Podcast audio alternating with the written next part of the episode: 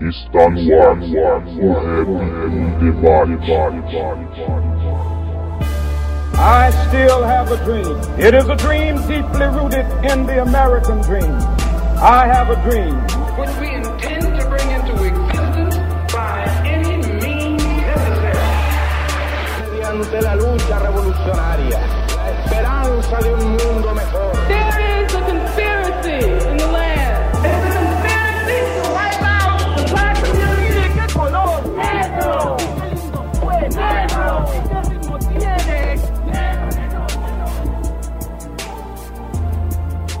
Salve, salve a todos os irmãos e irmãs conectados no site h2sm.com.br. Sejam todos muito bem-vindos ao 11 episódio do programa O Rap em Debate. Eu sou o Alisson e mais uma vez estou aqui para conversar sobre questões sociais, política, militância, literatura e tantos outros temas que não podem jamais ser esquecidos como temática da cultura hip hop, enfim, do rap nacional. Para quem está chegando pela primeira vez, o Rap em Debate é um podcast que é um programa em áudio que fica disponível na internet e você pode ouvir no nosso site ou no YouTube ou baixar o MP3 e escutar onde você quiser. Você também pode baixar um aplicativo de podcast no seu celular e assinar o nosso feed, que toda vez que a gente publica um novo episódio, ele fica disponível para você automaticamente, certo? No episódio de hoje, as convidadas Luísa Braga do podcast lá do Black e a Jaque Conceição do coletivo de Jeje falaram bastante a respeito do feminismo negro e da mulher na sociedade. Esse debate é muito importante por conta do atual momento do rap nacional que a gente vive, né, que a gente está passando, onde alguns assuntos pertinentes estão sendo deixados de lado ou até inferiorizados, e a gente está observando uma banalização de alguns termos distorcidos e até racistas, a naturalização da violência contra a mulher então é muito importante a gente trazer o feminismo e, sobretudo, o feminismo negro e racializar a questão. E a Luísa e a Jaque falaram bastante a respeito desse assunto, certo? Então, um bom programa a todos e fiquem agora com o 11 episódio do Rap em Debate.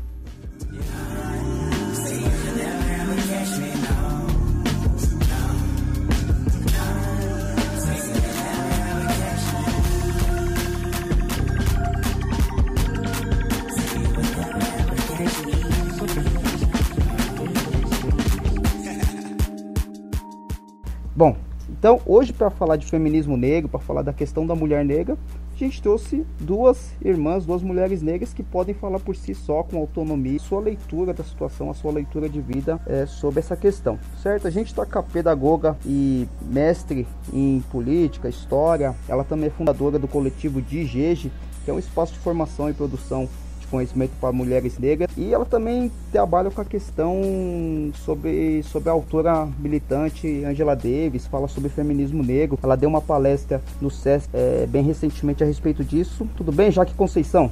Tudo bem. Tudo bem, Jaque. Seja bem-vinda aí para a gente conversar.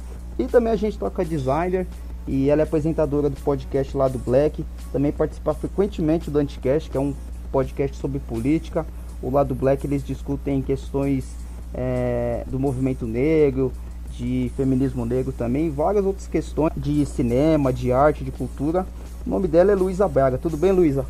Tudo bom, tudo bom. Boa noite, boa tarde, bom dia. Não sei quantas pessoas vão ouvir o programa. É, valeu pelo convite aí, vamos conversar.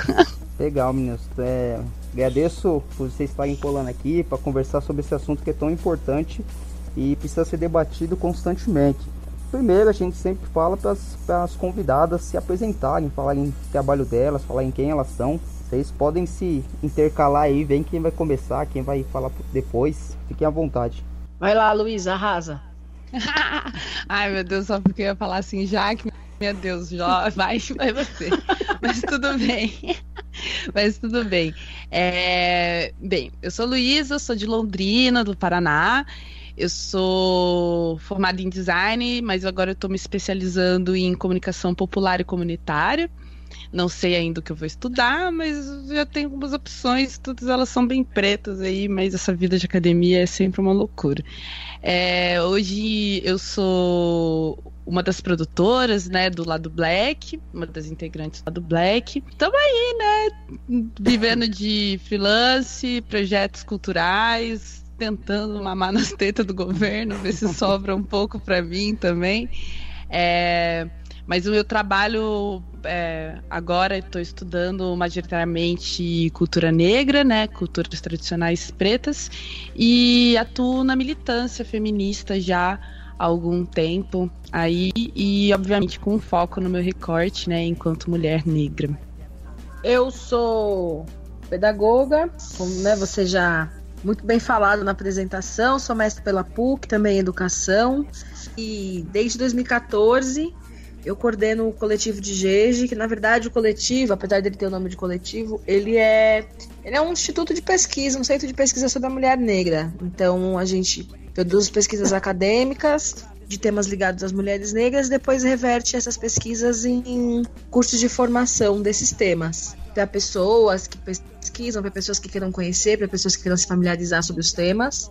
Recentemente venho pesquisando com mais dedicação sobre a professora Beatriz Nascimento, que é uma intelectual negra que foi assassinada em 95 e que pesquisava a questão dos quilombos dos terreiros de candomblé no Brasil. Ela era professora de história, né? Ela era formada em história. Ela. E foi, ela. Se eu não me engano, já, só, desculpa te cortar, é, ela, foi, ela foi assassinada por um ex por um companheiro de uma amiga dela que ela estava ajudando sobre uma questão de violência, não é mais ou menos isso? Ela se envolveu numa discussão dos dois e ela foi assassinada por ele. Sim, tem até tem um documentário, que chama Ori, que ela é narrado por ela, não é isso? É, é sobre, ela, é, um é sobre o trabalho dela, maravilhoso. É, eu já, já É, Ori é um documentário que ela escreveu e ela produziu em parceria com uma cineasta Raquel alguma coisa, não me lembro sobre o nome agora, e falar um pouco do processo do que ela vinha pesquisando, né? Dessa das, das andanças acadêmicas dela. Ele é, ele é bem complexo e ele é bem bonito. É, já... Nossa, ele é maravilhoso, maravilhoso, maravilhoso, assim, de um nível que eu não tenho nem, nem noção, assim, como dizer. Mudou a minha vida, mudou a minha vida esse documentário. É, eu, eu, eu, eu, conheço bem pouco, até porque a pesquisa sobre, sobre ela é bem escassa, assim, na internet tem bem poucos é, tem esse documentário, tem acho que. Eu não sei se é uma pesquisa dela, um livro que ela escreveu, mas eu já tentei procurar mais sobre ela, mas eu não consegui ter acesso. A, un, a única coisa que eu tive acesso foi um jornal, acho que de 95, não me lembro do nome do jornal, falando sobre é, o assassinato dela, né? Que infelizmente aconteceu. O livro chama Eu Sou Atlântica e é uma biografia escrita por Alex Hatz. E o, tudo que se tem dela publicado, de materiais que é dela, estão no Arquivo Nacional no Rio de Janeiro, que é a filha dela do. Porque ela era é, pesquisadora do Arquivo Nacional em vida. Então, depois da morte dela, eles batizaram a biblioteca do arquivo como Maria Beatriz Nascimento, que é o nome dela de batismo, e a filha dela doou todo o acervo pessoal dela para o Arquivo Nacional. Então, tudo que se tem publicado por ela, artigos, periódicos, a, a dissertação, enfim, então tá tudo localizado no arquivo. Bacana. É, meninas, eu queria que vocês falassem é, quando que começou a militância de vocês no movimento negro, se é assim que vocês denominam, ou no feminismo negro. É, eu até assisti um vídeo da Jaque falando que ela, ela, até certa idade, ela não se considerava negra. Acho que vocês podiam falar um pouco a respeito disso, da, de, de se encontrar enquanto negra, enfim. Na verdade, esse processo da identidade, da identidade processo de construção permanente, né? É, eu já milito no feminismo há mais ou menos uns 10, 12 anos. Eu comecei militando no feminismo marxista de um partido político que eu era militante. E quando eu fui fazer mestrado na PUC, que eu entendi um pouco essa questão racial, porque até então meu, meu núcleo de, de convivência, de, de se localizar, era composto por pessoas negras da periferia. Então não há esse questionamento racial, né? Não há experiências que te levem a questionar a tua identidade racial.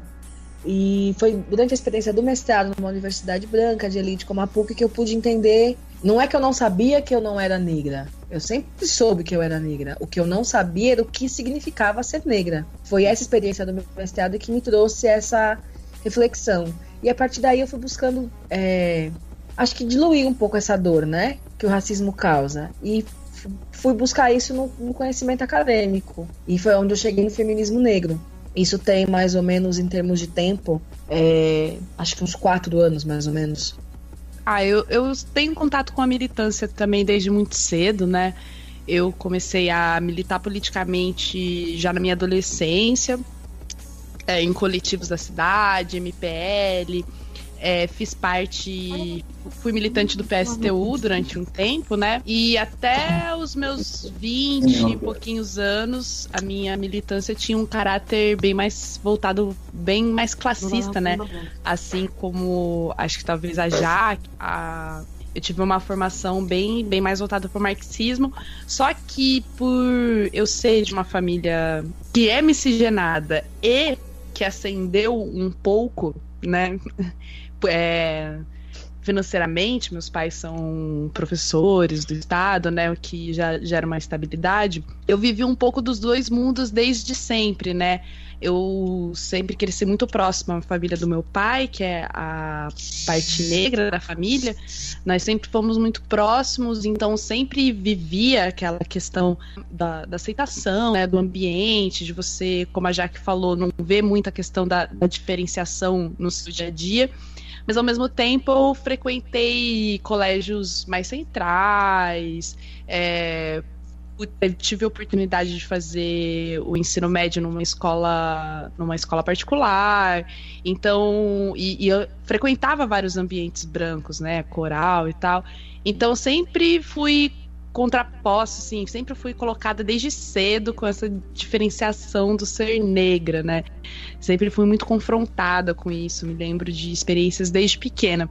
Mas eu acho que também nos últimos quatro anos, assim, foi quando eu comecei a realmente aprofundar as minhas leituras na questão do feminismo negro. Né? É, quando eu passei a militar no, no PSTU, eu, eu, comecei a ter mais leituras feministas, mas ainda não tinha tanto um, é, um recorte de raça no material, né, no, nas nossas discussões assim mais cotidianas. E a partir de, desde uns três anos para cá, eu tenho aprofundado mais as minhas leituras e as minhas pesquisas e a minha vivência, né, tanto que hoje dia uma das coisas que eu mais gosto é, de observar e não sei, até uma vontade minha de pesquisar é justamente esse processo de é, agrupamento que, que o, as mulheres negras, não principalmente assim, mas maravilhosamente têm feito, seja via online, seja dentro dos seus coletivos, seja fisicamente na, na, nos seus bairros, nos seus entornos, nas suas escolas,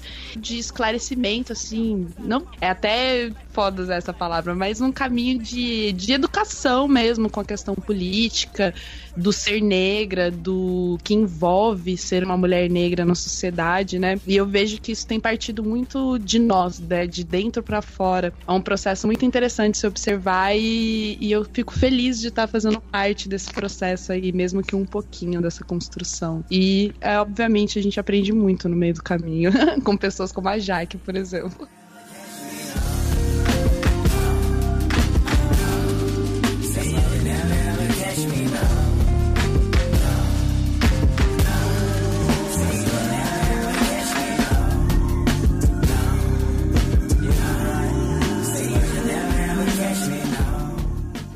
Eu acho que é importante. É importante não, eu acho que é legal dizer que esses processos que a Luísa re, relata são processos que são ancestrais, né? Desde o primeiro escravo que pisou no Brasil, as mulheres negras sempre tiveram um papel muito importante no processo de organização aglutinação da comunidade negra. Uhum. E de manter essa memória, de transmitir essa memória, esse processo formativo e educativo, né? De, de organização do tempo e da vida.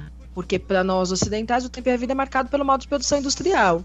Do africano, o tempo e a vida é pautado por outras questões, dentre elas as experiências comunitárias, que não se separam do modo de produção, da vida política, da vida religiosa. Então, na verdade, o que parece ser uma coisa nova só é potencializado pelos meios de comunicação, que a internet é um deles e que facilita assim muito. Muito mais uhum. do que, por uhum. exemplo, na época da Luísa Maim, que as possibilidades de comunicação, inclusive pelo acesso à educação, eram muito mais escassos, né? E, então, Exatamente. Acho que o que parece ser algo novo, na verdade, não tem nada de novo. É uma, uma reprodução de uma experiência ancestral nossa enquanto indivíduo negro. Sejamos homens ou, ou mulheres. E o papel que as mulheres negras têm nessa, nesse grupo social que é os negros, né? Em qualquer lugar do mundo. E eu acho interessante complementar, assim, que realmente não é um comportamento novo. A única coisa, a única coisa de nova que a gente tem nesse processo é justamente a mídia, né? E, e justamente por isso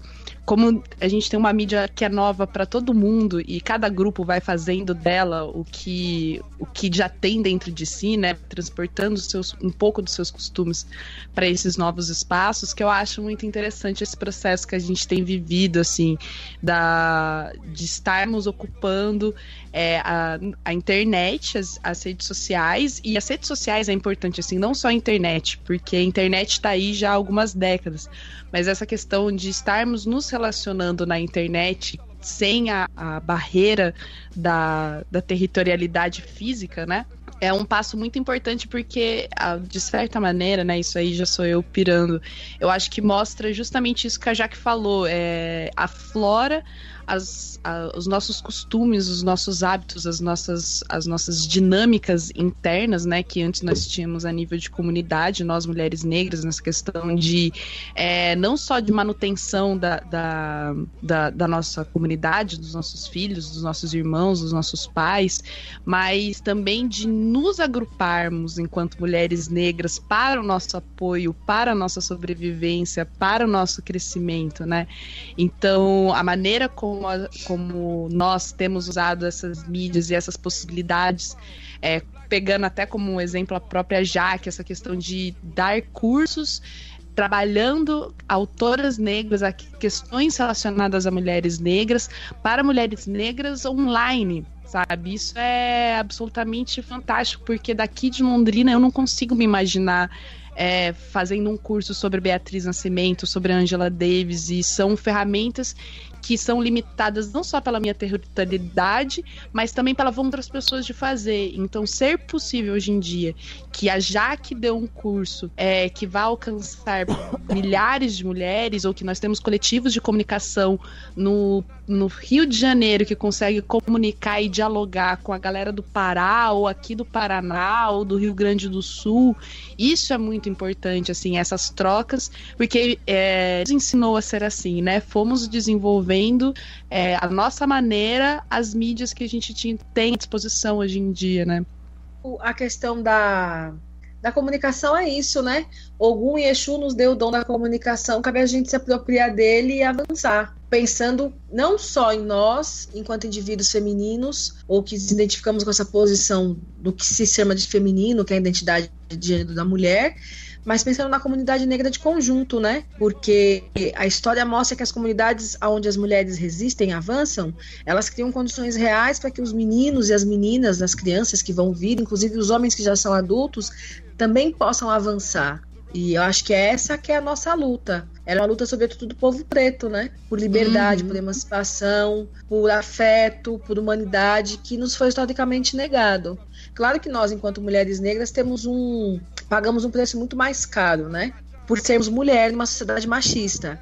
Não necessariamente por sermos negras, mas sim por sermos mulheres, e aí temos o peso duplo também da racialidade. Vamos dizer assim, no processo de controle, de cerceamento da nossa individualidade. Mas eu acredito que esse processo de, de organização né, é tão forte que as discussões sobre o feminismo negro levaram os homens negros a pensar masculinidade, uhum. a pensar esse lugar deles no mundo. E é uma discussão que vem resultado das discussões das mulheres negras, de questionar quem são esses homens, qual papel eles ocupam, qual papel eles desempenham e quais locais eles ocupam nesse processo de emancipação da comunidade negra. De tanta vida que traz esse processo de organização e articulação das mulheres negras dentro daquilo que se chama de feminismo. Acho que esse é o maior, o maior, acho que é o maior resultado, o maior mérito que a gente mais ganha com a nossa luta dentro do feminismo enquanto mulheres negras, sabe? Promover isso como se fosse a água que vai passando e vai limpando e vai empurrando o que está ruim, vai trazendo a renovação. Acho que é um pouco esse processo.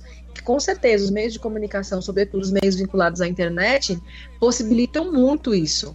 Assim, exponencializam isso de uma forma assustadora.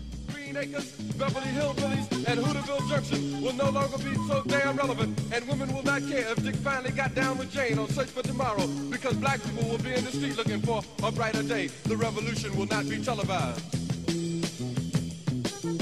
There will be no highlights on the 11 o'clock news and no pictures of Harry women liberationists. Vocês falaram bastante sobre, sobre essa questão, só que é, isso eu vou perguntar porque em outra ocasião a gente já conversou um pouco a respeito disso e eu queria que a Jaque é, falasse a respeito disso, que vocês não usaram o termo é, empoderamento. Eu queria que. A... eu aprendi! Eu queria que a Jaque explicasse Primeira que, lição. Que, que, que, na, em, na outra oportunidade que a gente teve, elucidou bastante essa questão. Eu queria que a Jaque falasse um pouco a respeito disso. É porque assim, é bom, primeiro que depois que as pessoas ouvirem isso, o negócio não vai ficar tão agradável. Porque empoderamento é uma palavra que tá na moda, né? E assim como o cabelo black. Que nem sempre é tão ruim, nem sempre é tão bom. É, o que é e depende do uso que se faz. Mas empoderamento é uma palavra que fala, sobretudo, de um processo de tomada de poder individual, que necessariamente não quer dizer que é um processo de emancipação de um grupo de indivíduos que estão circunscritos, que estão dentro daquele contexto. É uma saída individual que, que dentro do capitalismo é possível para o indivíduo e que está ligada à questão do poder econômico, né? É, Empoderar-se tem a ver com isso. Por isso que, bom, eu pelo menos não uso essa palavra a gente trabalha com o conceito de emancipação, é um processo coletivo e é um processo formativo. E que a formação também só é possível numa experiência coletiva. Então não adianta nada eu ser uma mulher negra empoderada e minha vizinha da casa de, do lado ser uma mulher negra que apanha do marido. O que, que o meu empoderamento de fato traz para o cotidiano e para a rotina dela? E também eu acredito que o empoderamento é uma saída do capitalismo para criar figuras específicas Tipo, não, dá, não é todas as mulheres que podem ser. Não são todas as mulheres negras que podem vivenciar uma relação afetiva igual a da Thais Araújo e do Lázaro Ramos. 99% das mulheres negras que eu conheço têm relações afetivas com homens negros de péssima qualidade no sentido da qualidade de vida. Mas se cria modelos, se cria parâmetros, se, se cria exemplos, se trabalha com a palavra de empoderar-se, empoderamento, e joga toda a solução do problema numa saída individual, ou de pequenos nichos, né? Pequenos grupos. Por isso que eu acredito que essa palavra empoderamento não responde e não dá conta das demandas reais das mulheres negras no Brasil. A gente ainda tem os piores salários, mesmo nós tendo, tendo né, mesmo que de, do nosso grupo social tenham nomes como Jamila Ribeiro, como Sueli Carneiro, que são mulheres de origem trabalhadora, que através da formação escolar acadêmica foram ocupando outros espaços, a maioria, a maioria das mulheres negras ainda não tem acesso à escolarização básica, não tem acesso a condições de trabalho dignas, né? Ocupam os piores postos, com as piores condições, os piores salários, são aquelas que estão nos presídios ou presas ou visitando os filhos, são aquelas que estão enterrando os filhos, são as que são estupradas, vendidas, exploradas sexualmente muito cedo, que têm filho muito cedo, ora por falta de perspectiva pessoal, ora por falta de acesso à informação. Então, em que medida esse empoderamento tão propagado da mulher negra de fato nos empodera? ou se também não nos joga num lugar comum. Inclusive dizendo que o sucesso ou fracasso é uma escolha individual, né? E isso não é uma saída coletiva. A gente precisa de saída coletiva, porque a história mostrou que só há, de fato, libertação de maneira coletiva. Então, é, nem sei se da outra vez foi por esse caminho que a gente foi, mas é, é uma coisa que a gente tem, tem discutido muito no, no, no e é uma coisa que eu sempre falo nos lugares que me convidam para prosear um pouco. É essa perspectiva que a gente tem que pensar, né? Empoderar-se ou emancipar-se? Acho que é essa a questão que a gente tem que pensar. Ah, eu só, tenho que complementar, assim, que Prime é, dizer primeiro que eu concordo 100% com o que a Jaque falou, né? A última vez que a gente conversou, eu, eu ainda não tinha bem essas, essa construção colocada. E, e até mesmo com a pós, depois a gente foi discutindo muito essa questão da, das palavras, dos termos, seus significados, para o que tange realmente os nossos objetivos e a nossa luta, como a gente vai agir. E essa questão da, da, do empoderamento, como ele é dado hoje em dia, ele tem muito disso do que a Jaque falou.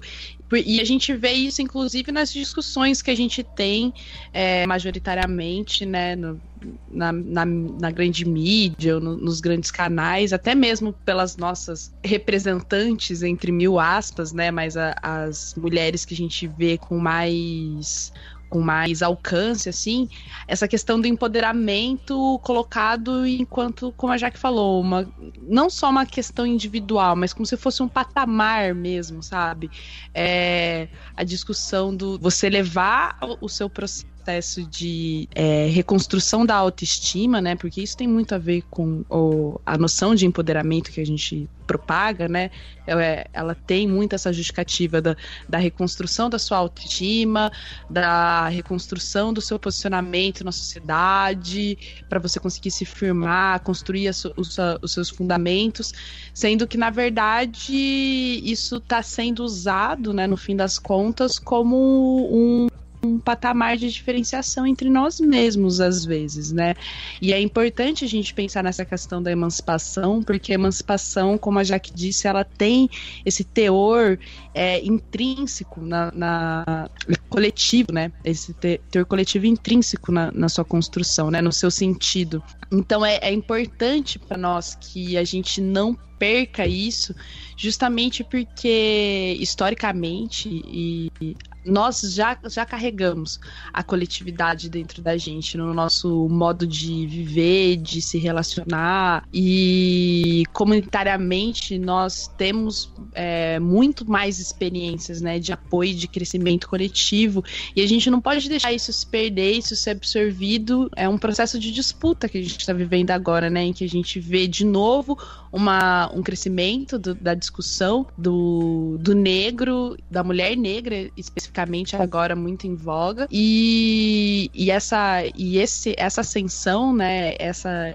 essa discussão está sendo disputada, né? O sentido dela está sendo disputado ao tempo todo. Então a gente pode viver um processo de assimilação, né, em que nós vamos nos acostumar a ver mais Carol, Carols com K na, na, na propaganda da Avon, é, vamos no, nos acostumar a ver Linekers na, na, nas propagandas, mas nós não efetivamente estaremos na, no caminho da construção da emancipação do nosso povo, né? Na, na emancipação dos nossos irmãos, das nossas irmãs. Então, esse sentido que está em disputa é muito importante para nós enquanto coletivo e é muito importante para nós que a gente não deixe de pautar isso, né?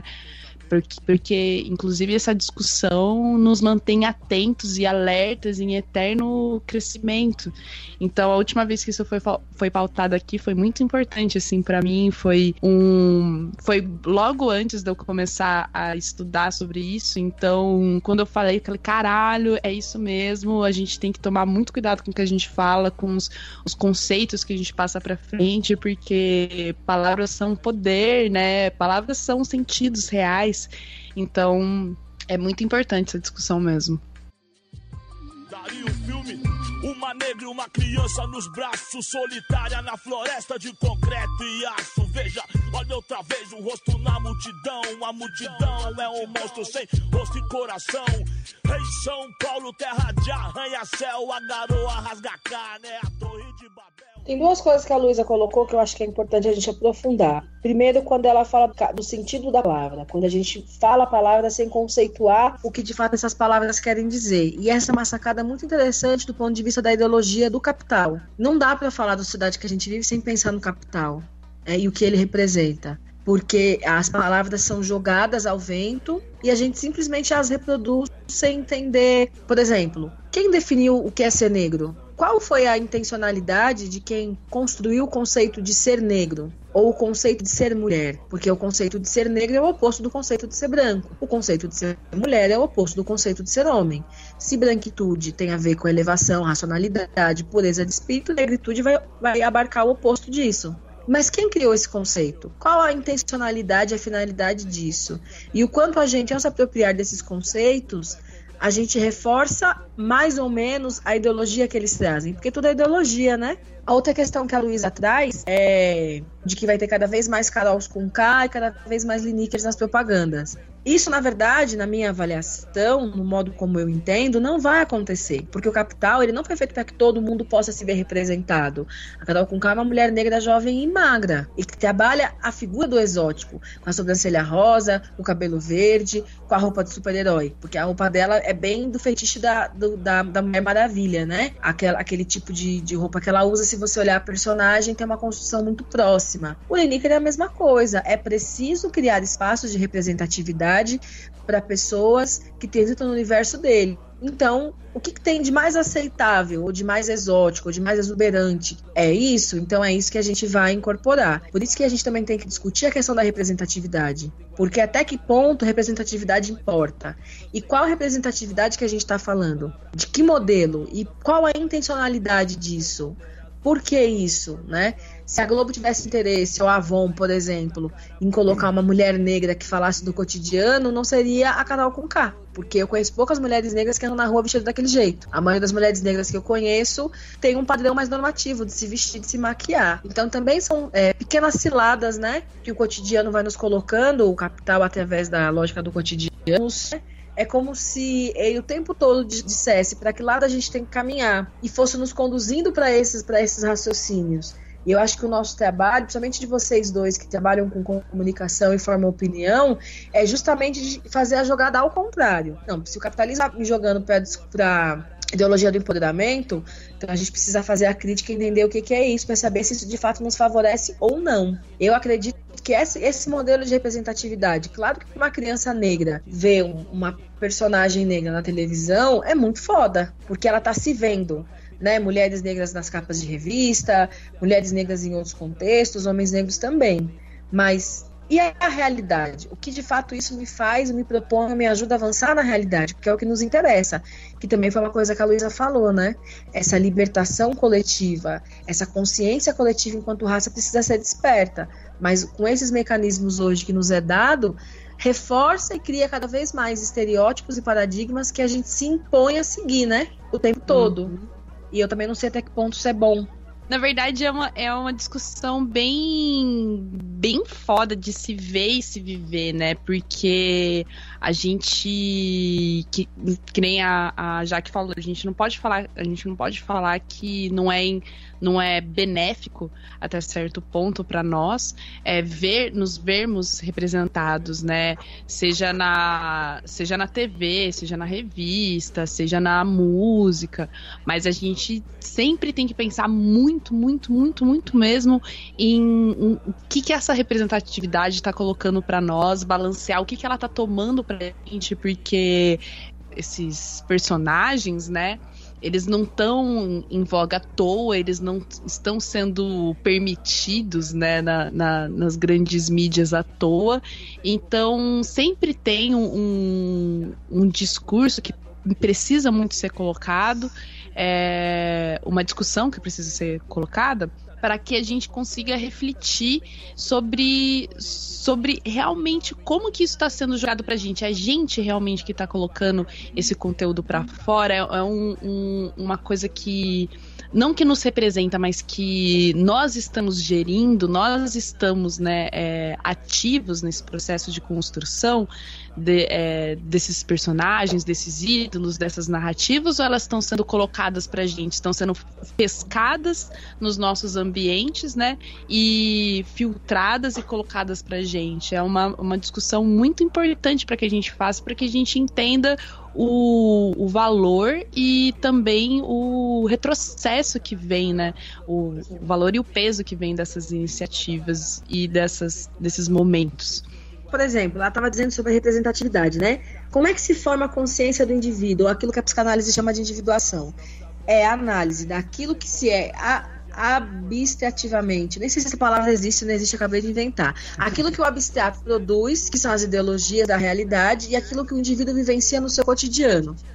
Ele tecnicamente, ou do ponto de vista teórico, tem que ter uma correspondência entre o que paira no ar e o que pisa-se no chão. Quando não há uma correspondência entre as duas coisas, o que, que acontece na cabeça, na psique do indivíduo? Ele cria as, ta as tais neuroses. Ou ele vai viver só a realidade e aí ele vai abrir mão que é o que acontece com as pessoas que se deprimem, por exemplo da fantasia, da imaginação, do prazer, ou ele vai viver só a fantasia e o prazer. O que, que o Freud vai dizer? Quanto mais dura é a realidade, mais preso na fantasia o indivíduo fica. Então, quando. Tem até um documentário que foi feito nos anos 70 que eles discutem o poder da televisão na formação da psique. Porque a televisão é máquina de fazer fantasia. televisão, cinema, teatro tal. A música, a cultura, né? Mas eles vão falar da televisão porque ela tinha um alcance muito grande nos nas casas norte-americanas. Então, o que, que a, a, a psique tem feito cada vez mais? E a televisão conduz de uma forma, assim, majestosa. Prender as pessoas no reino da fantasia. Então, a representatividade e não, não, a gente não pode achar que isso é um acaso, que o Freud era um louco.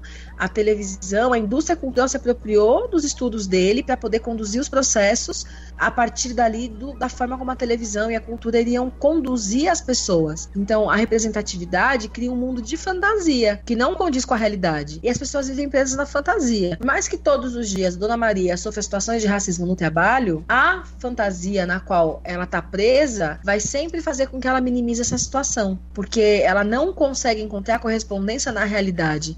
E aí, às vezes, o sofrimento ele é tão grande, a angústia é tão grande, que as pessoas começam a adoecer. Quando as pessoas começam a adoecer muito, eles começam a criar mecanismos para minimizar esse adoecimento, dentre eles a representatividade. Então, eles começam a criar mais elementos próximos da realidade na fantasia, para que não surja tanto sofrimento psíquico, as pessoas não fiquem tão doentes a ponto de se matar e foder com tudo. É esse o processo que a gente tem vivenciado. E isso é muito complicado. Por isso que eu, sempre que tem oportunidade, a gente tem que pensar por que, que representatividade importa e que representatividade é essa. Se lá no fim, ao cabo, o papel do negro ainda não é reforçado da mesma maneira de sempre. Porque o Lázaro Ramos e a Thais Araújo é um sucesso, mas eles são um sucesso mimetizando os negros que ascenderam. Porque ela é uma estrela barraqueira e ele é um, um, cantor famoso, pegador de um monte de mulher. É isso. Nem se falou do topo da montanha, se fala dessa série que eles representam. A Djamila Ribeiro é um sucesso, mas ela é colocada o tempo todo como uma negra raivosa, que também é um lugar da mulher negra, entendeu? Então, que representatividade é essa? De sucesso, de empoderamento, de destaque. Na verdade, é a reprodução do mesmo, só que numa roupagem mais bonita. Tipo mestre sala, mestre sala, ponta de lança é meu bloco nele quem tem aval. Não devo nada, dá meu copo. Pra nós o ano todo tem carnaval. Kit louco no corpo, a louca na cara. Loucura tipo um hospício esse debate que vocês estão falando, vocês é, colocam muita questão do capital, né, da, gerenciando essas questões raciais. E a Jaque já falou que já militou na, na questão de partidos de esquerda, a Luísa também. Eu queria que vocês falassem um pouco a respeito sobre como que é, essa esquerda enxerga essa questão racial, né? Teve até um debate, se eu não me engano, foi da Jamila Ribeiro e da, e da autora do blog Socialista Morena. Foi isso que aconteceu, mais ou menos? Não sei. Ai, sim. É, é, Nossa, é, esse dia foi louco. Mas foi a de Jamila ou foi a Stephanie? Não foi a Stephanie foi Ribeiro as que deu um com ela? Foi as duas. Não, foi a Stephanie. Até eu briguei Jamila com comprou ela. a briga da Stephanie. Não, mas é. quem começou a discussão foi a Stephanie. Foi, e aí a foi. Djamila comprou a discussão da Stephanie e uma ruma de feminista negra comprou a discussão da Djamila e da Stephanie. Uhum, Não foi, foi assim? Isso É, eu mesmo. queria que você explicasse dessa questão da esquerda e, e, e como que a esquerda olha essa questão racial, porque parece que às vezes é um pouco silenciado, né? Então parte muito para a questão social e, e apaga um pouco a questão racial. Acho que tem um autor, o Carlos Moore, que fala bastante disso, né? Da questão do marxismo e a questão negra. Ai, sim, eu, eu vou até começar a falar porque eu, eu, inclusive, me enfiei nessa briga porque teve uma hora que o meu coração não aguenta, assim. É, eu acho que tem uma questão muito foda, assim. Em, não, não vou falar em instituições de esquerda, mas pessoas brancas que coincidentemente são de esquerda, assim, é, que é uma dificuldade um pouco de quando elas são confrontadas com a questão da raça. Isso ainda existe, isso está intrínseco. E hoje em dia a, a gente tá num. Não vou falar assim num, num nível de problematização, assim, mas a, a gente já reconhece é, muito facilmente o, o racismo que está em discursos, o, o viés racista que tem em certos discursos, assim como que a gente, assim como a gente já vê o viés é, machista de vários discursos, de, por exemplo, ah, é, mulher não dirige bem, é, loira é burra, sabe? Essas coisinhas de cotidiano que a gente fala e que a gente tem cada vez mais é, alterado na nossa sociedade, né? Problematizado na nossa sociedade. Nós temos também é, discursos, pequenos discursos racistas cotidianos que a gente é, reproduz o tempo inteiro, né? E, e na esquerda, eu acho que a gente tem muita dificuldade para enfrentar tanto esses discursos, pequenos discursos cotidianos, que eles precisam também ser repensados, né? Retomando aí toda a discussão que a gente acabou de ter sobre o sentido das palavras, o que a gente reproduz e como isso reforça ideologias, né? É, assim como eles também têm uma grandíssima mesma dificuldade de lidar com casos de racismo pesado, reais, assim como de machismo. E vamos duplicar quando a gente fala dos dois juntos, né? Questões de machismos direcionados a mulheres negras em relacionamentos, por exemplo, né? Internamente, dentre essas é, coletivas, entre pessoas do campo da esquerda. E então, é, muita é, esse tipo de, de, de, muralha, né, esse tipo de, de defensiva colocada gera atritos. Gera atritos e esses atritos são é, normais e, ao meu ver, até necessários, porque a gente precisa evidenciar né, quando isso acontece. A gente precisa mostrar quando isso acontece. Eu, pelo menos, vejo muito assim. Eu entendo que agora partindo para o campo prático, né, para o mundo real feito de seres humanos, que são as pessoas mais imperfeitas do universo, a gente vai cair em certas questões, como por exemplo, a, a própria Djamila, que, que tem o estereótipo né, da ai, mulher negra barraqueira, é a Jamila e a Stephanie, inclusive. As pessoas adoram colocá-las nesse, nesse, nesse papel, né? Da mulher negra barraqueira reclamando por coisas. Elas já falaram abertamente que as duas têm mais coisas para fazer da vida delas do que ficar despendendo textão atrás de textão sobre certas coisas. A, a, essa teta especificamente, inclusive, se iniciou com aquela questão lá do texto da professora que falou dos seus alunos, é, cotistas que mal conseguiam pegar no lápis, que, que já já é por si só um, um, um, exemplo claríssimo disso que eu estava falando, né? Desses pequenos racismos que a gente reproduz todo dia, né?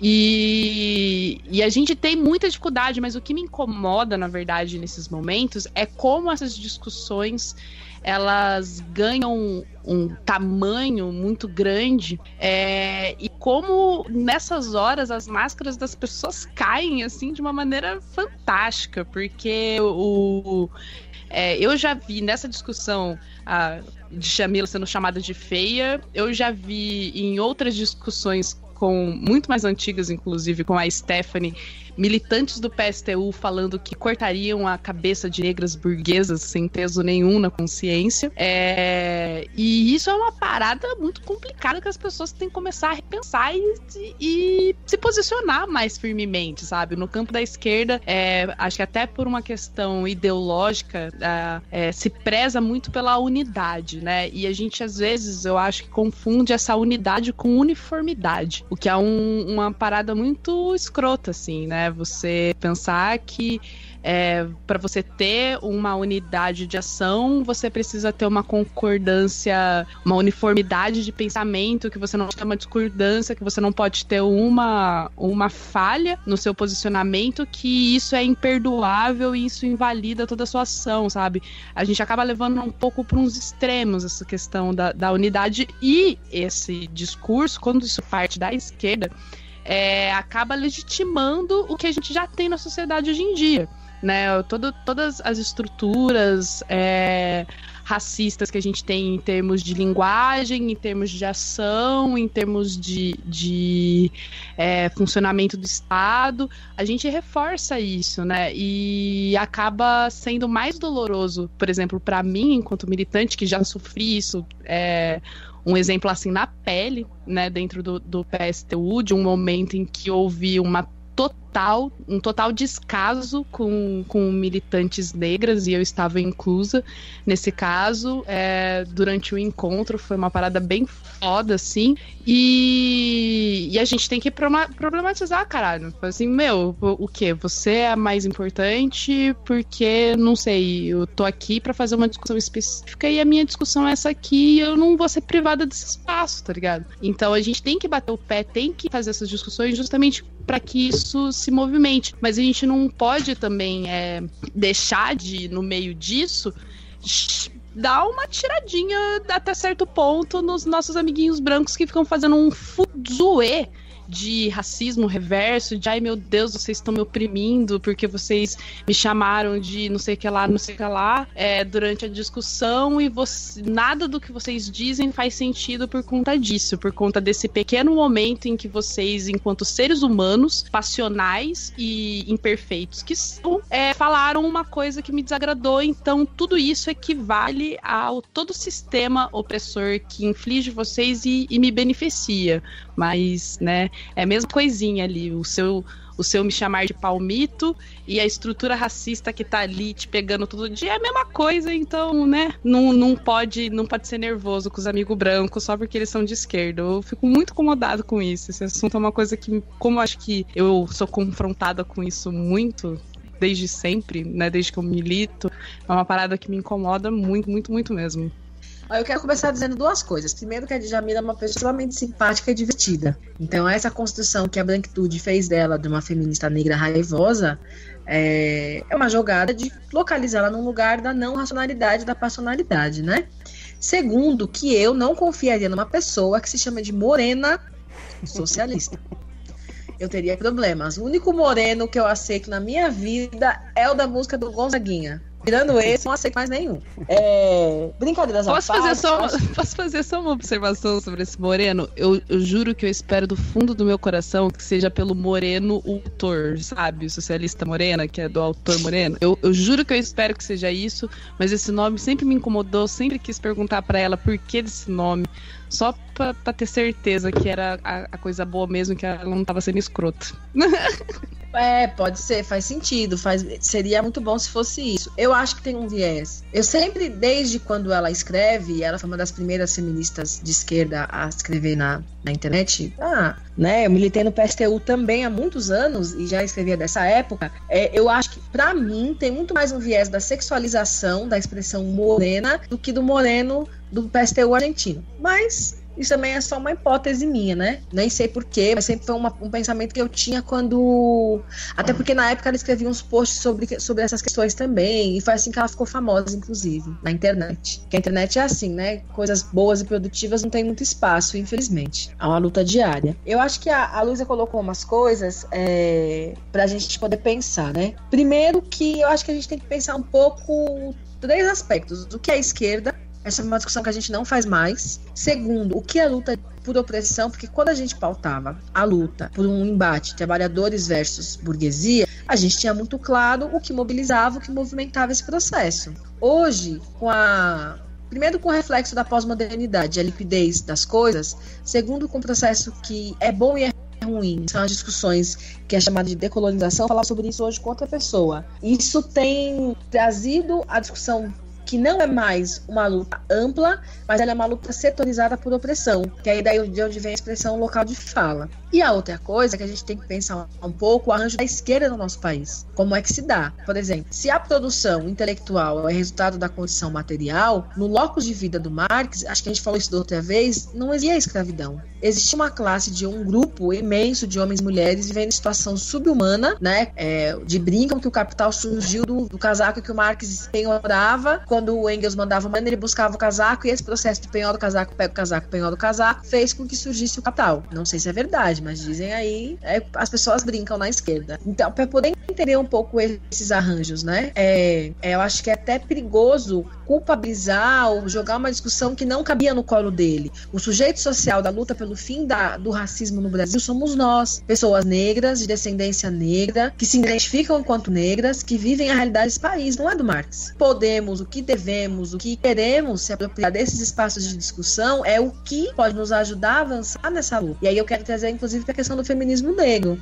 É, não é papel da Simone de Beauvoir pensar a condição da mulher negra. Isso estava longe da realidade dela. Mas nós, mulheres negras, que queremos fazer uma discussão teórica, não acadêmica, mas teórica, sistematizar a realidade para avançar sobre ela, podemos ler o que ela escreveu e entender o que a partir dali útil ou não. Acho que é esse o nosso desafio. E esse desafio sempre foi um desafio que a negritude em conjunto junto no país, desde a época da escravidão, sempre se colocou e sempre buscou avançar. Então, se a gente for pensar, por exemplo, na questão dos terreiros, a gente sabe, é sabido que na África se cultua um orixá por cidade. Era impossível fazer isso aqui no Brasil. Ah, então pega todo mundo de Xangô, joga pra cá, todo mundo de Oxóssi joga pra lá, todo mundo de Oxóssi. Não tinha condições de fazer isso. Mas qual foi as possibilidades que foram possíveis e que foram sendo desenhadas? Uma releitura a partir das experiências reais, das referências que já, existiam e modos novos de fazer essa ligação com a ancestralidade foram sendo desenhados e são até hoje. Talvez nos salte essa sagacidade. Eu não participei da discussão, eu vi no Facebook, mas pra mim não tomei parte, que às vezes eu acho que é meio que dar murro em ponta de faca ou tentar enxugar gelo, sabe? Não vai para lugar nenhum. Do ponto de vista da relação de opressão, numa disputa de opressão, veja bem, né? Tô dizendo que o negro pode ser racista porque o racismo é, manipula é, uma, é uma opressão baseada numa ideologia de superioridade de raça que a economia se beneficia e as relações sociais também. Mas do ponto de vista da opressão,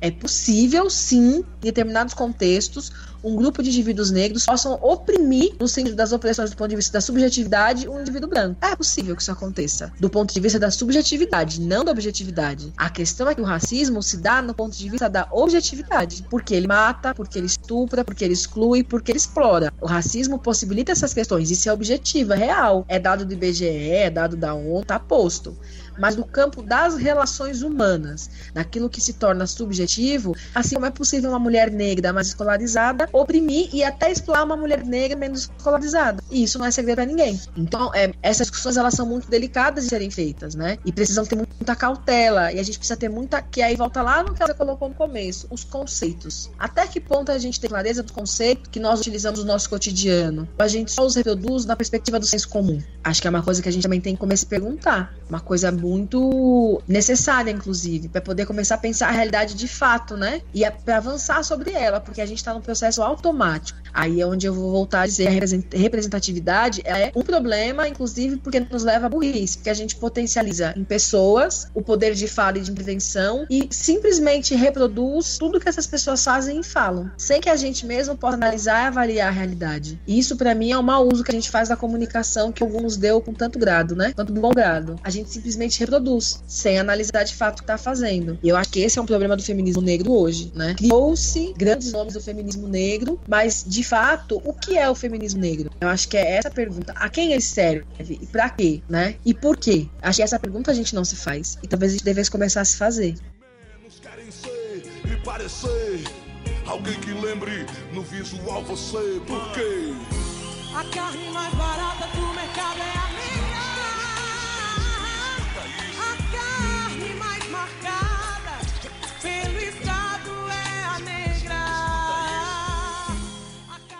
Eu, eu vou, vou, vou tecer aqui uns elogios. É porque a Jaque, ela tem um poder de síntese que me falta e eu invejo, assim, de um, de um jeito que eu tô construindo.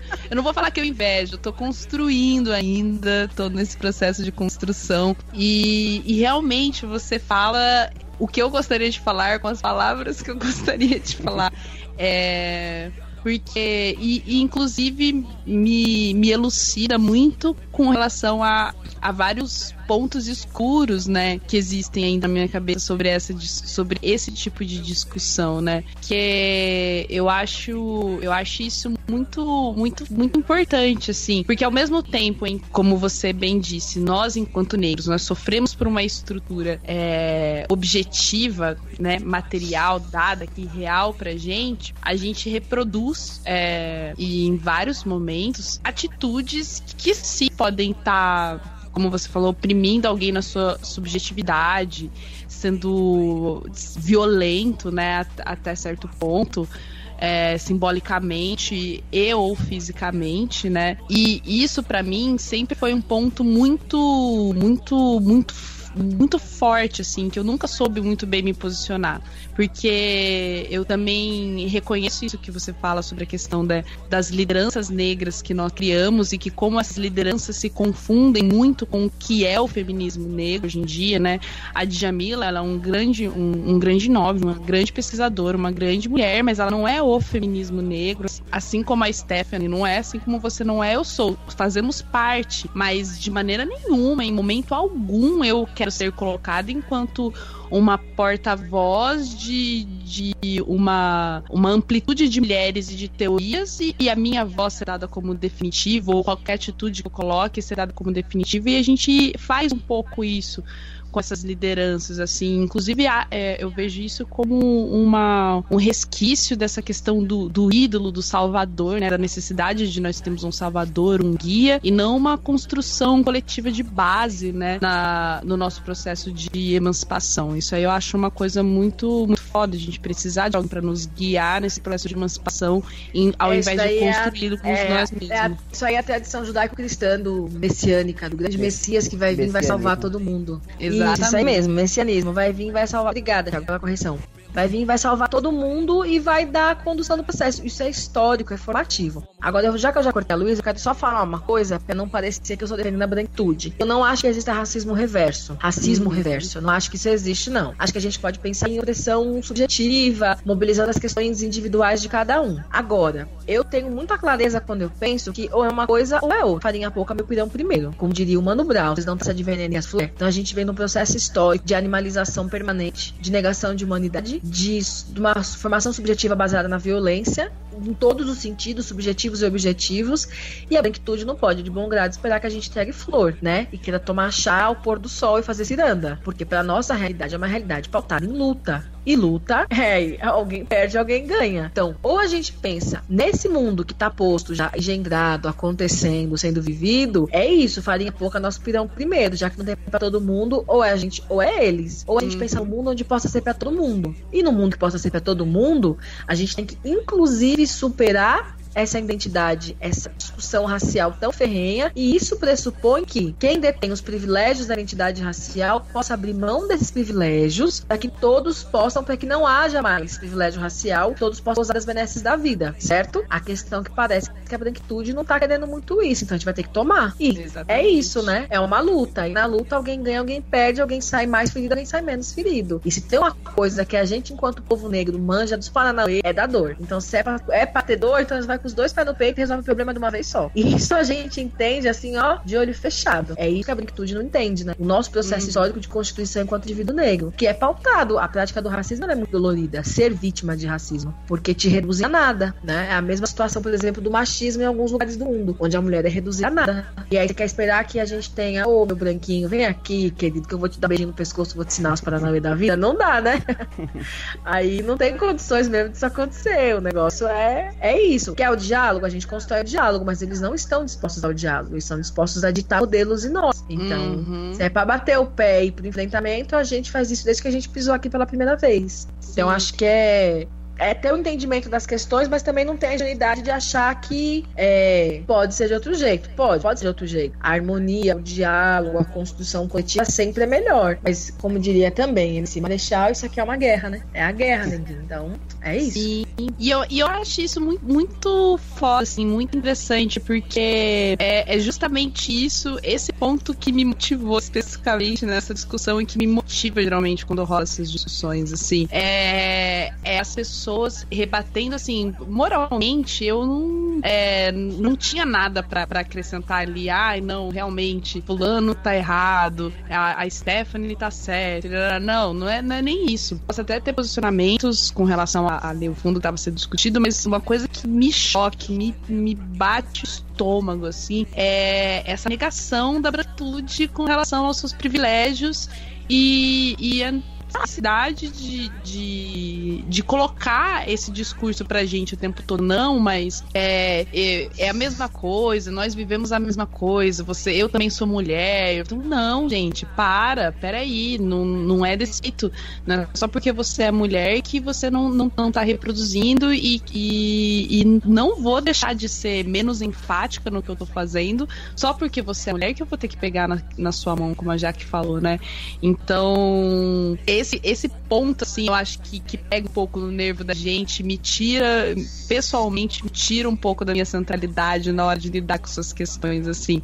Mas é justamente porque, como, como a Jaque falou, assim, do, do, do, bang, na hora do vamos ver, é, a gente vai garantir o nosso. E eu não vou perder, e não deveríamos perder, eu acho que oportunidade nenhuma de, de nos, nos colocar e apontar né, o, o privilégio, apontar a, a opressão, apontar a fala racista no outro, assim, porque no fim das contas, não apontar não vai estar tá beneficiando ninguém além da outra pessoa.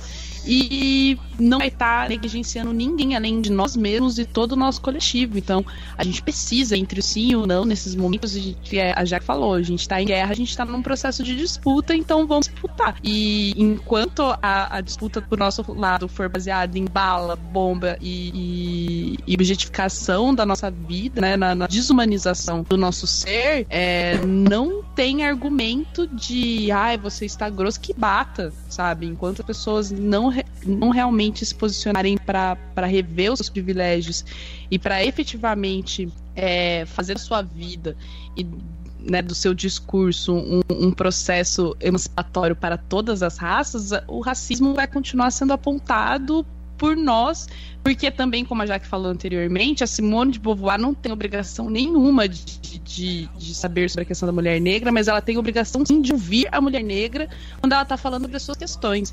E de refletir e de pensar na sua ignorância no momento, né? No, no seu lugar de não negra e minimamente respeitar o discurso que está sendo colocado para ela, sabe? Então, acho que tem esse ponto, assim, muito importante também.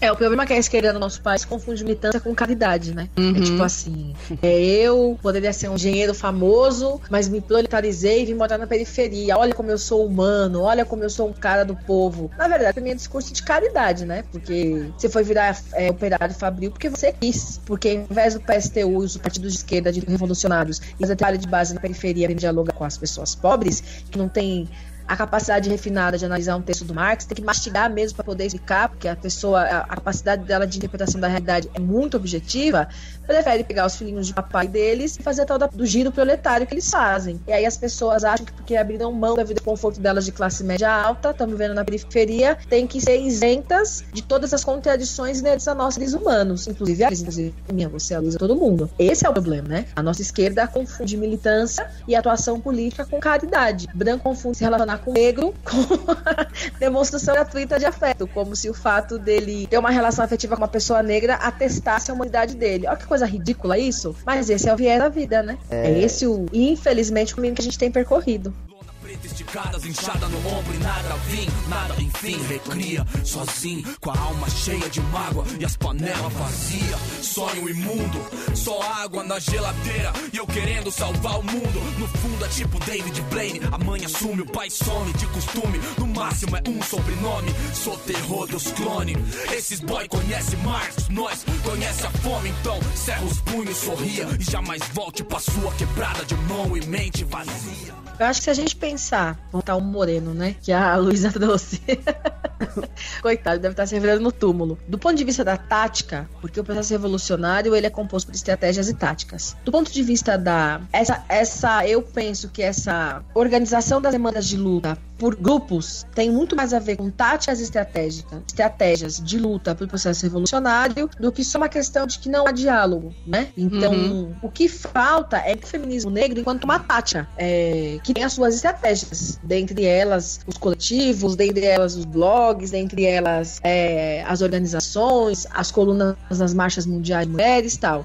Mas é uma tática de organização de um grupo vasto de indivíduos da classe trabalhadora que por e aí vamos trazer Gramsci também para a discussão porque para ele a militância é movida pela necessidade orgânica do indivíduo, muito mais do que por uma construção teórica, porque também o próprio Lenin vai dizer que a formação da consciência de classe se dá na luta. Marx falava isso, Lenin reforça. Não é você pegar o cara, sentar no banco universitário e mandar ele ler todos os volumes do catálogo, tudo que foi escrito sobre a esquerda. É a luta diária que forma a consciência de classe do trabalhador e mostra para ele que a saída só pode ser a luta coletiva. Então, o que falta para nós, para pensar o feminismo negro, é entender ele enquanto uma tática de organização e articulação desse grupo social que são as mulheres negras, que lideram comunidades, lideram famílias, lideram coletivos, lideram ações que passam ou que perpassam a realidade dos negros, homens e mulheres, adultos, crianças, velhos, gays, trans, enfim. É, eu acho que é esse entendimento que falta. Então a gente está muito preso no campo teórico acadêmico, porque tem uma teoria que não é acadêmica, porque teorizar é sistematizar a realidade, e é uma teoria que não se preocupa, porque a academia, infelizmente, a alienação dela, que ela acha que não tem, mas ela tem, é achar que teorizar a realidade é ficar só falando para as paredes nas bancas de doutorado. Quando, na verdade, teorizar a realidade é entender de fato o que é essa realidade. Ela tem cor do quê? Ela tem cheiro do quê? O que, que é que essa realidade me diz? Mas esse fazer acadêmico teórico fica criando uma realidade baseada nessa fantasia que a cultura nos vende, mas não de fato no que é a realidade. Eu acho que o que falta para o feminismo negro hoje no Brasil é, e que as feministas negras, por exemplo, dos Estados Unidos já entenderam é entender, avançar, analisar, sistematizar essa realidade, a realidade da mulher negra. E não é só a mulher negra, é também o homem negro. Porque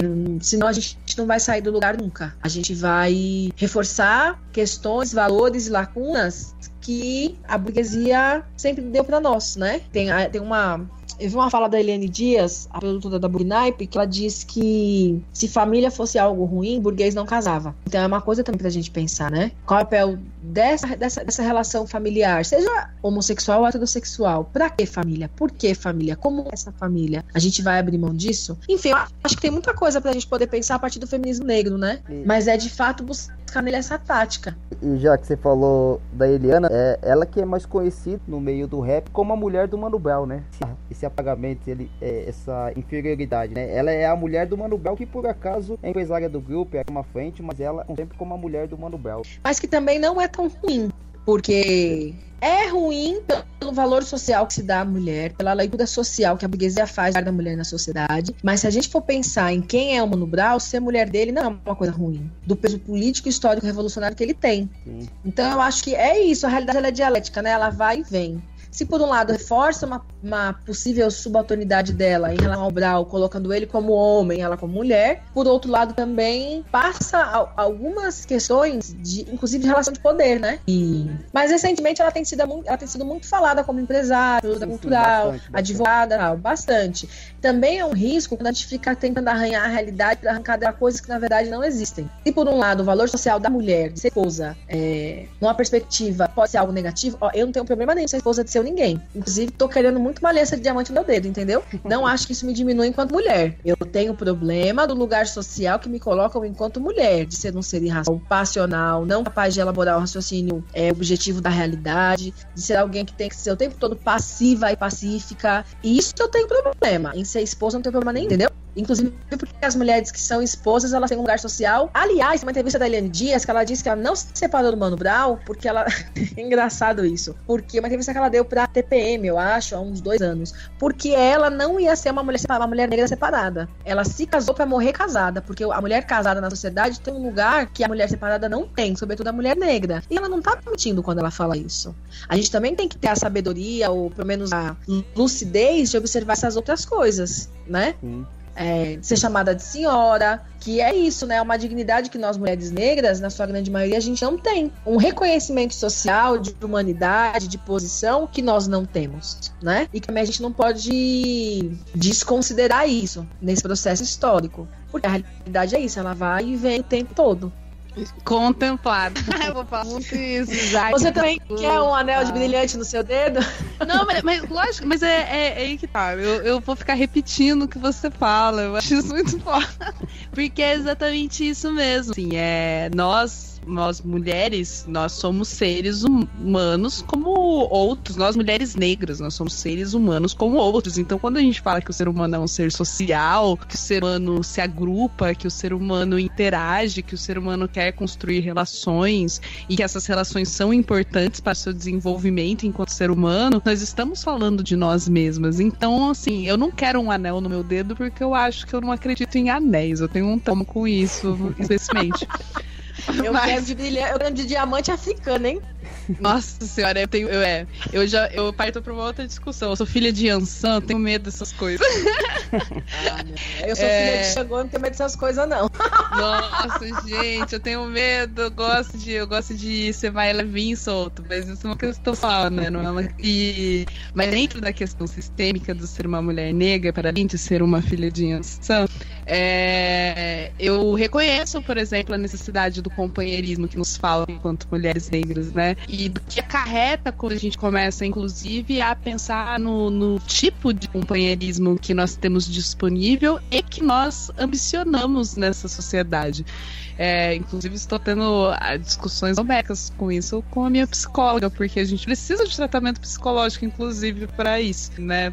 E a gente, quando a gente tem acesso a isso, a gente tem que aproveitar mesmo, porque nos atinge muito profundamente. A gente vive e, é, vidas solitárias, né? Somos mulheres solitárias, militantes ou não. A mulher negra é um ser solitário na nossa cidade. Nos falta companheirismo, é, nos falta afeto, empatia, é, tanto nas nossas relações amorosas, quanto nas nossas relações familiares, quanto nas nossas relações é, sociais, de amizade, de trabalho. Então, ser feliz é um ato revolucionário. Ser uma mulher negra feliz é um ato revolucionário. Buscar essa felicidade, buscar esse companheirismo é um ato revolucionário. E ainda mais quando isso nos foi negado estruturalmente na sociedade. Isso nos é negado até hoje em dia estruturalmente na sociedade. E, e, a gente precisa discutir sobre isso, a gente precisa problematizar isso, como já que falou, enquanto o feminismo é branco pauta as suas, as suas as, a quebra das suas correntes do patriarcado, do casamento e o amor livre etc é, nós estamos falando justamente da responsabilidade afetiva. Nós estamos falando sobre nos relacionarmos, sobre a necessidade de termos família, sobre a necessidade de sermos grupos constituídos felizes é, em nossas relações mais íntimas e nas mais gerais.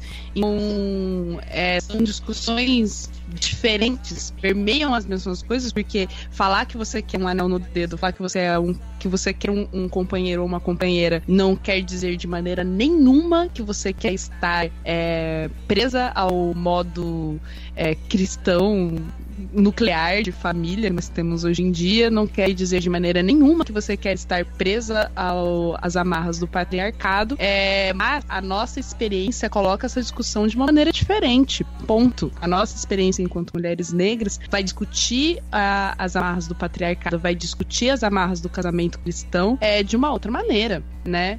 Da, da, a partir das experiências e nós vamos agir em cima disso a partir das nossas táticas. Então a gente vai sim falar sobre a responsabilidade a gente vai sim falar sobre as problemáticas dos nossos companheiros, dos nossos pais, dos nossos filhos com relação a, ao afeto que nos é dado. É, nós vamos sim falar que nós precisamos estar mais unidos, que nós precisamos estar mais é, mais seguros, mais estáveis, digamos assim, né? É, ser mais sinceros dentro das nossas relações, sermos mais afetivos dentro das nossas relações. Isso de maneira nenhuma quer dizer que a gente quer estar preso em laços opressores.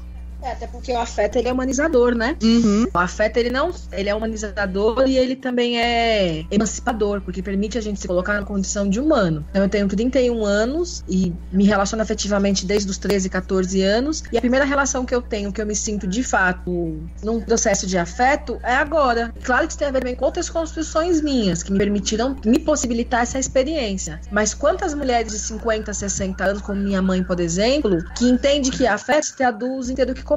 Que coisa mais perversa isso.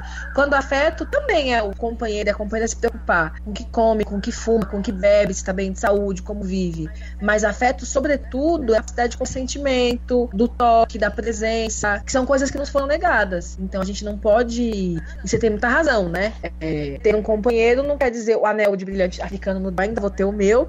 Não quer dizer que eu, que eu tenha que me subjugar uma relação A ou B que ponha, me coloque numa situação de opressão, em qualquer perspectiva sexual, afetiva, financeira, social. Mas também pode me garantir talvez alguns elementos da feminilidade que a burguesia legitima, que as mulheres devam ter que para nós, enquanto mulheres negras, são negadas. Claro que se no processo revolucionário a gente puder pular a monogamia já para não monogamia, e isso ser socialmente legitimado, a gente vai ter um ganho grande, né? Que a monogamia é uma posição cristã é muito difícil de lidar, por várias questões. Mas também a gente não pode se furtar de algumas experiências humanas necessárias para que a gente cada vez mais se humanize e não enlouqueça, uhum. seja capaz de resistir cada vez mais, né?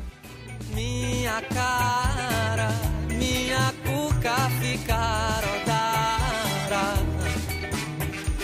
Deixa eu cantar, que é pro mundo ficar odara. Pra ficar tudo jóia rara.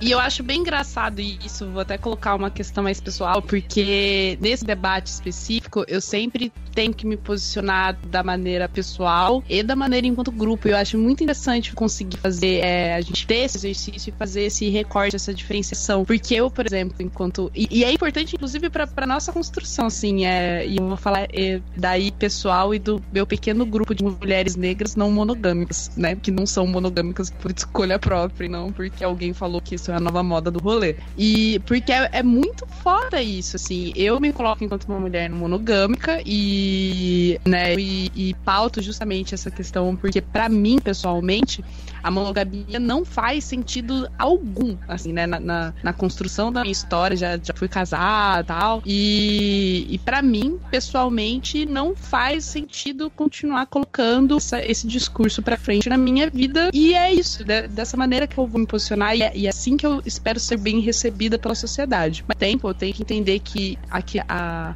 a nível estrutural, né, de grupo, essa não é a realidade. Não são todas as mulheres que podem se dar ao luxo de, um, ficar sozinhas, se sustentar sozinhas, é, que conseguem é, e que querem viver uma vida solitária, né? Sabe, muitas delas, inclusive, não têm escolha, a maioria delas não tem escolha na hora de viver a sua vida solitária. Então a solidão elas não é, tem todo um outro significado, né? Não é um posicionamento é, próprio, é um posicionamento dado pela sociedade.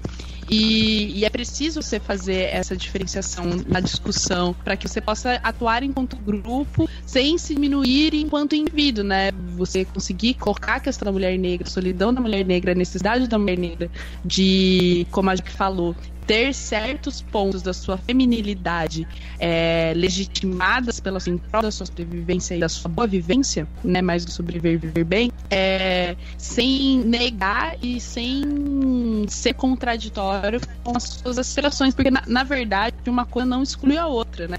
Eu reforçar e legitimar é, o discurso das mulheres negras que estão sim problematizando o casamento, a, a necessidade da, da, da união estável para a mulher negra, do afeto estável para a mulher negra, é, isso de maneira nenhuma é contraditório com o meu discurso de respeito, de respeito efetivo, de empatia. A única diferença é que eu escolho não casar oficialmente e espero ser respeitada por isso também, assim como as outras coisas, né? Espero, espero o mesmo nível de afeto, o mesmo nível de respeito, o mesmo nível de companheirismo, sem necessidade de um conto social. Essa é a única diferença. Mas a gente precisa saber colocar a nossa pauta individual e a nossa pauta enquanto coletivo, assim, eu acho interessante isso. Acho que é isso mesmo, é um, é um equilíbrio, né? É um processo de. Né, eu não. Enfim, pessoalmente já passei por isso aí. Agora eu quero. Não abro mão do anel diante do meu dedo. já passei por tudo isso. Hoje a minha consciência, inclusive o meu bem-estar afetivo, emocional, é inclusive porque tem um valor social, né? Eu aprendi isso muito grande, esse bendito anel diamante no dedo.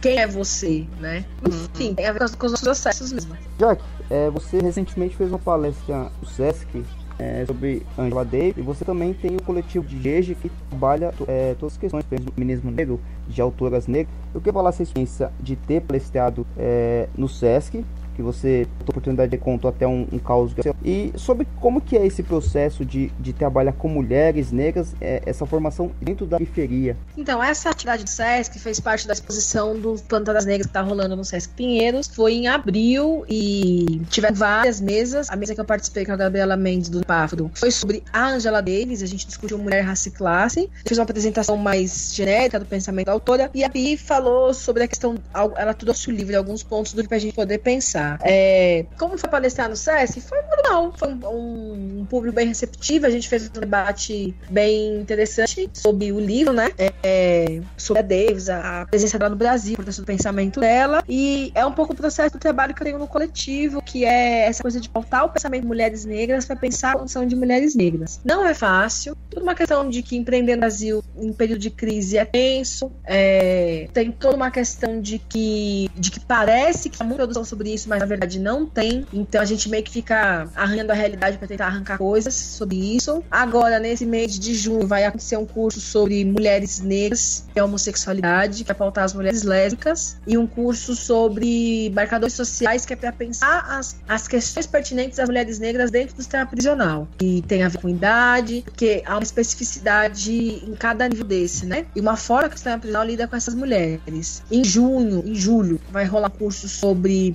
prostituição e transfobia, que vai ser organizado por pesquisadora negra, transfóbica, que trabalha na prostituição ainda, estudante da Unifesp, é, da Baixada, não lembro agora. E a gente quer fazer uma discussão sobre Estado, capitalismo racismo. Estado, capitalismo, racismo e a mulher negra. Como é que se dá o processo de exclusão da mulher negra na sociedade capitalista a partir das ações que o Estado gerencia, as políticas sociais e tal. Então tem sido um pouco esses caminhos que o DIEG tem encaminhado. É, a gente trabalhando já com pesquisadoras convidadas. Então esses quatro cursos que eu disse vão ser feitos por outras pesquisadoras negras que estão nesse campo. É, enfim, e aí é isso. A gente tem feito esse trabalho e, e com essa preocupação de trazer pessoas do campo para falar sobre o campo, né? Então a Érica que vai organizar esse curso sobre mulheres negras, prostituição e transfobia é uma, uma jovem negra do interior de São Paulo. E, e, e ela que vai organizar a partir da experiência dela. A ideia é que uma tese muito teórica, que tem que ser acessível para as mulheres de periferia, é, não só periferia de São Paulo, mas sobretudo do interior do país. O preço do curso é pensado também para atingir esse público. É um preço fixo de reais, que a ideia é que seja acessível às pessoas, para que elas possam fazer. O formato pedagógico do curso também se preocupa muito com isso, nada muito teórico, embora a parte da teoria e se propõe a sistematizar a realidade a fim de criar teoria, não pode ter academismo branco e pedante, né? Porque é um espaço que nós mulheres negras não estamos tão acostumadas a estar inseridas. A gente espera, no segundo semestre, lançar uma campanha em parceria com o coletivo do da Bahia de Ilhéus é, e com uma empresa parceira que trabalha com publicidade étnica também de lá, para pautar essas questões sobre negritude, estética, representatividade e mídia. Para o segundo semestre, também uma publicação impressa do pouco do que a gente vem fazendo. Esse é um pouco do trabalho coletivo, né? Quem quiser procurar é dgg.blogspot.com ou no Facebook barra dggs. Já que o público do SESC, você, a leitura que você fez, é- era um público de maioria negra? Como que era? Ah, É do público jovem de maioria negra. ah. Foi o perfil das pessoas que participaram da. Ter um cara branco foi. Nossa, real. Ele era bicho, ficamos uma hora e meia falando sobre a importância de faltar a realização do debate de filosofia. E o cara me ergue a mão no meio do debate pra dizer assim: olha, eu acho que precisa falar de raça tempo todo. E aí gerou um puta mal-estar no meio da discussão. Sério, gerou um puta mal-estar no meio da discussão. E aí ele falou, ele falou 10 minutos e no final da fala dele ele disse isso: que era desnecessário o tempo todo ficar falando de raça. Porque o racismo estava na cabeça da gente. Eu, uma pessoa extremamente polida, extremamente educada, uma pessoa criada no berço Brasilândia. Quando fui responder pra ele, eu falei assim: olha, eu não vou nem me dar o trabalho de responder você porque é perca de tempo. A gente ficou uma hora e meia falando da importância de realizar o debate e você ter coragem de levantar a mão pra falar isso. Ó, eu não nem perder meu tempo com você, viu? E não vai falar mais, não. Porque ele queria, ele queria replicar, né? Olha, você não vai falar mais. Sério, eu fiz isso no mesmo eu não sou obrigada, né, bem? Falei pra ele, você não vai falar mais, tá? Não tem lugar pra você falar que a gente quer falar de raça, se você não quer falar de raça, você pode até ir embora, inclusive.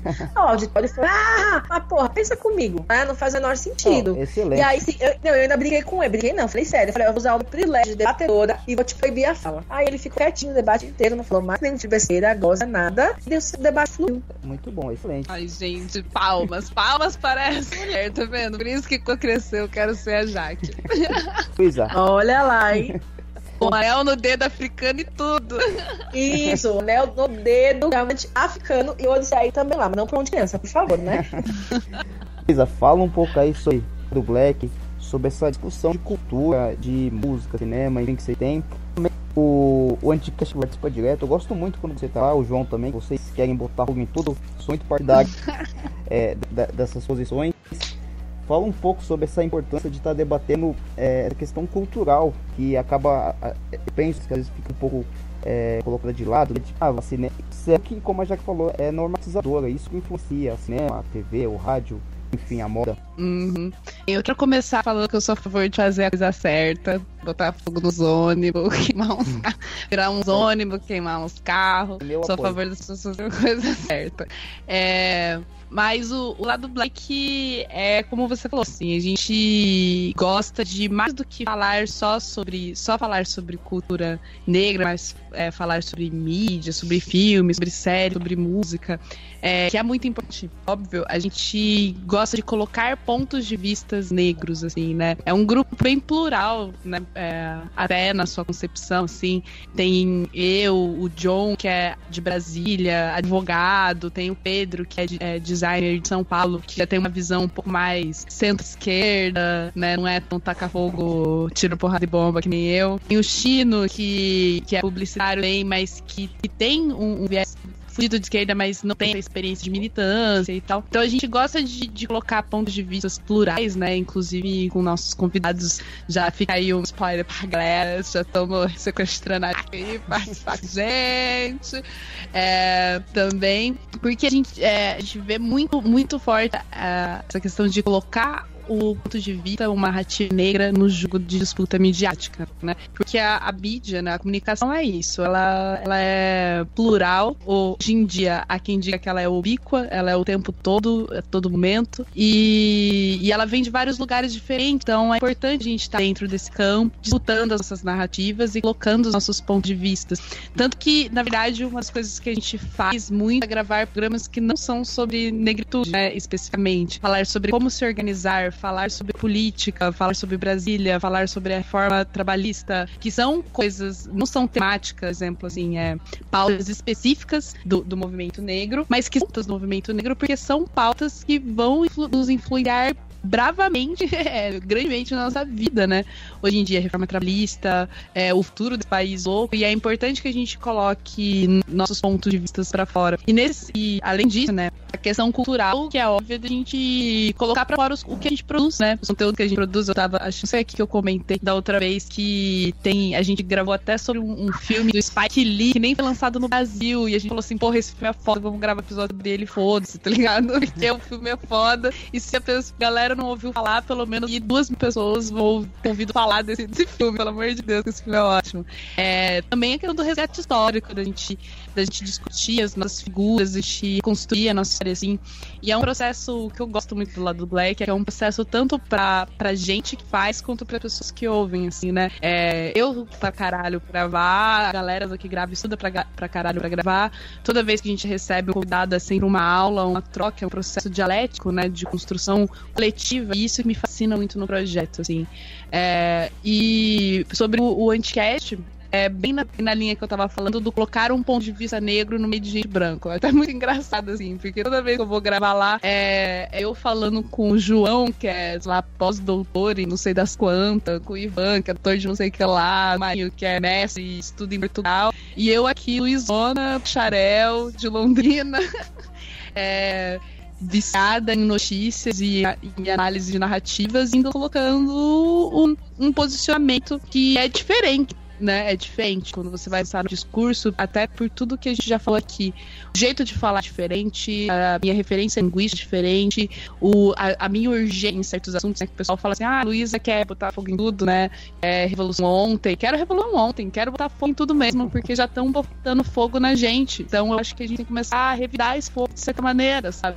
Sim. E para mim é muito mais urgente, para mim tinha que tacar fogo no Congresso mesmo, porque já deu já, são 300 anos de patifaria, né, com esses, esses 20 e poucos anos, 20 anos recentes de patifaria disfarçada de mentira democrática, né? Então, eu tenho um discurso muito mais inflamado mesmo, porque o nosso cotidiano é mais inflamado e, e eu acho importante colocar isso para as outras pessoas, porque, por exemplo, o público do podcast é bem diferente, né, do lado do Black. É, ele é mais amplo, você vai ter pessoas bem mais acadêmicas, é, não é mesmo? Acadêmicas e não só acadêmicas, mas uma classe média, assim, né, branca, universitária, é, muitos designers, sabe, muita galera dos serviços da classe média ali, TI, galera que tem pensamentos progressistas, mas nem tanto, sabe? Uma coisa assim. A esquerda e... festiva que o Ivan fala, né? É a esquerda festiva ainda, muitos de direita ainda, porque nem todo podcast é de esquerda. Eu não sei que as pessoas que, que essas pessoas querem. Eu acho que elas vão pra lá pra se torturar um pouquinho. É que nem quando a gente vai ver vídeo do Lavo de Carvalho, sabe? Eu acho Meu que é tipo Deus um autoflagelamento, sabe? Uma coisa meio opus dei fica vendo esses negócios. É, e então eu acho importante ocupar esses espaços, né? Quando eu comecei a, a gravar, antes de eu ter gravado meu primeiro episódio com eles, eu tava conversando sobre isso com o Ivan, em Cracóvia, né? Porque eu financio o Anticast. E, e ele tava falando sobre essa questão de representatividade. E eu falei pra ele, pô, é legal você pensar em trazer mulheres pra falar de assuntos femininos, legal você pensar em trazer negros pra falar sobre negritude, né? Acho que isso é o mínimo do senso que nós procuramos hoje em dia na sociedade. Mas interessante mesmo é você colocar outros pontos de vista no rolê. Colocar uma mulher pra falar sobre política, colocar uma mulher pra, negra pra falar sobre, é, sei lá, sobre um assunto científico, buscar outras pessoas porque elas vão trazer outros pontos de vistas. E, e, por exemplo, ele tinha muito discurso do ser especialista, né? Ele sempre teve muito não, por buscar pessoas embasadas. Eu falava assim, pô, legal, mas existem vários tipos de embasamento. Você tá procurando embasamento variado da academia ou e você tá ao mesmo tempo ignorando uma galera que produz por um outro viés, né, por outras mídias, por outros meios, um- uma discussão de extrema qualidade e que também não é levado em consideração. Então, são processos de construção, assim, até nessas mídias alternativas que a gente tem hoje em dia, que eu acho muito interessante ocupar. E porque, sei lá, enquanto como comunicadora, eu aprecio muito o debate de ideias, o debate de nativas, eu acho ele muito importante. Então, e me coloco né, nesse campo do, do embate mesmo, de, de histórias e da possível construção assim do nosso posicionamento enquanto sociedade. Então, eu vejo lá do Black essas participações não no podcast, mas aqui também surgido como uma oportunidade realmente de firmar assim nessa construção. E espero que e eu vejo assim, fico muito feliz de ver não só a Lera Santo, a ideia né, do, do podcast e tal, e ele ter ali as suas duras penas é, conseguir se estabelecer, mas acho massa a proliferação de outros canais. Eu vi esses dias atrás que o lado negro da força voltou de novo, fiquei feliz pra caralho, porque a gente precisa de mais mídias nossas e mais falas nossas e mais pessoas falando com mais pessoas, né? A gente precisa trocar mais e aproveitar mais. É um processo coletivo de construção se, que, se levado como uma construção coletiva, na verdade, tem um potencial infinito, sim, e que pode realmente nos levar a uma emancipação aí num futuro que eu espero que seja próximo, mas eu vou admitir que eu meio tô só batendo cartão aqui nessa encarnação, tô esperando a próxima ser melhor. então, é mais ou menos isso, assim, né? O projeto tá andando, tô aqui editando capa pra, pra, pra lançar episódio. E vamos aí na batalha cotidiana aí, os nossos nativos negros. Meninas, eu vou me reservar o direito só agradecer vocês aí, aprendizado, é, ouvir as mulheres tão inteligentes falando sobre questões, é, questões que são importantes para nossa discussão aqui. Eu tenho a agradecer porque que vocês é, dessem uma dica cultural, né? Porque a gente sempre tem uma dica cultural e deixassem aí suas considerações finais, falassem do, dos trabalhos, dessas indicações, enfim. Agradeço demais a participação de vocês, foi muito importante, muito enriquecedor estar conversando e aprendendo a respeito dessas questões. Muito obrigada, podem falar. Então, eu quero agradecer o convite e fico falar. muito feliz de conversar com você. A Luísa é uma, uma fofa, maravilhosa. E vamos seguir lá no podcast dela. Eu entendo as coisas, nós estamos na área. A minha cultural é a exposição nacionais da carreira deles no Red Bull. E a exposição do Black Panther do Sesc Pinheiros, do Emory Douglas, que, que é, na verdade, o acervo da exposição, né? E é isso, gente. Obrigada mesmo pelo convite e é nóis. É, eu quero agradecer também o convite e por estar aqui, por ter apresentado a Jaque, porque, pelo amor de Deus, eu já quero. Sério, Jaque, até o final eu não vou pedir pra você orientar no meu- na minha situação.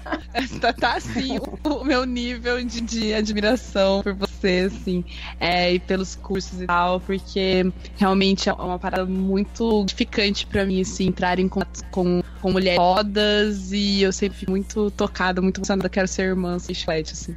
É, mas eu passo a íntimo logo nos cinco primeiros minutos. Mas eu queria agradecer o espaço pra aí ouvir o lado Black e não só o lado Black, mas outras mídias negras, Afogreria, Coletivo Sistema Negro sempre tá lançando uns materiais fantásticos. E minha indicação cultural, como eu Claro, acho que tô longe do cultural da maioria das pessoas, né? Aqui em Londrina nós é a mesma vibe. Vou lançar uma indicação da Interwebs, que é um, um filme do Netflix que se chama Humans. E ele é um documentário, é, o Anos, o filme. É o Anos o filme. o- Mas tem dois Netflix, não confunda que tem um que parece muito tosco e um que parece muito massa. É muito massa, é um documentário só com depoimentos de pessoas do mundo todo, do mundo todo mesmo, dos mais diversos que tangem a construção do ser humano, que é ser humano, né? O amor, a felicidade, pobreza, território, relações, maternidade, enfim. E é incrivelmente fantástico, me transformei com o ser humano justamente por, por me fazer confrontar com a imensidão de experiência que a gente tem no mundo é, e como se diferenciam de acordo com onde você tá, com qual é a sua idade, qual é o seu sexo, qual é a sua raça. E eu acho importante a gente conseguir é, pensar cada vez mais nessas, nessas diferentes diferenças humanas que a gente tem e que elas acontecem. Então, deixar essa indicação de documentário. e Espero que as pessoas vejam que eu sei indico esse documentário ele. E, e eu sou. Eu deveria ser paga pra falar dele, porque eu amo muito ele e sempre recomendo. Fica aí a dica. Sejam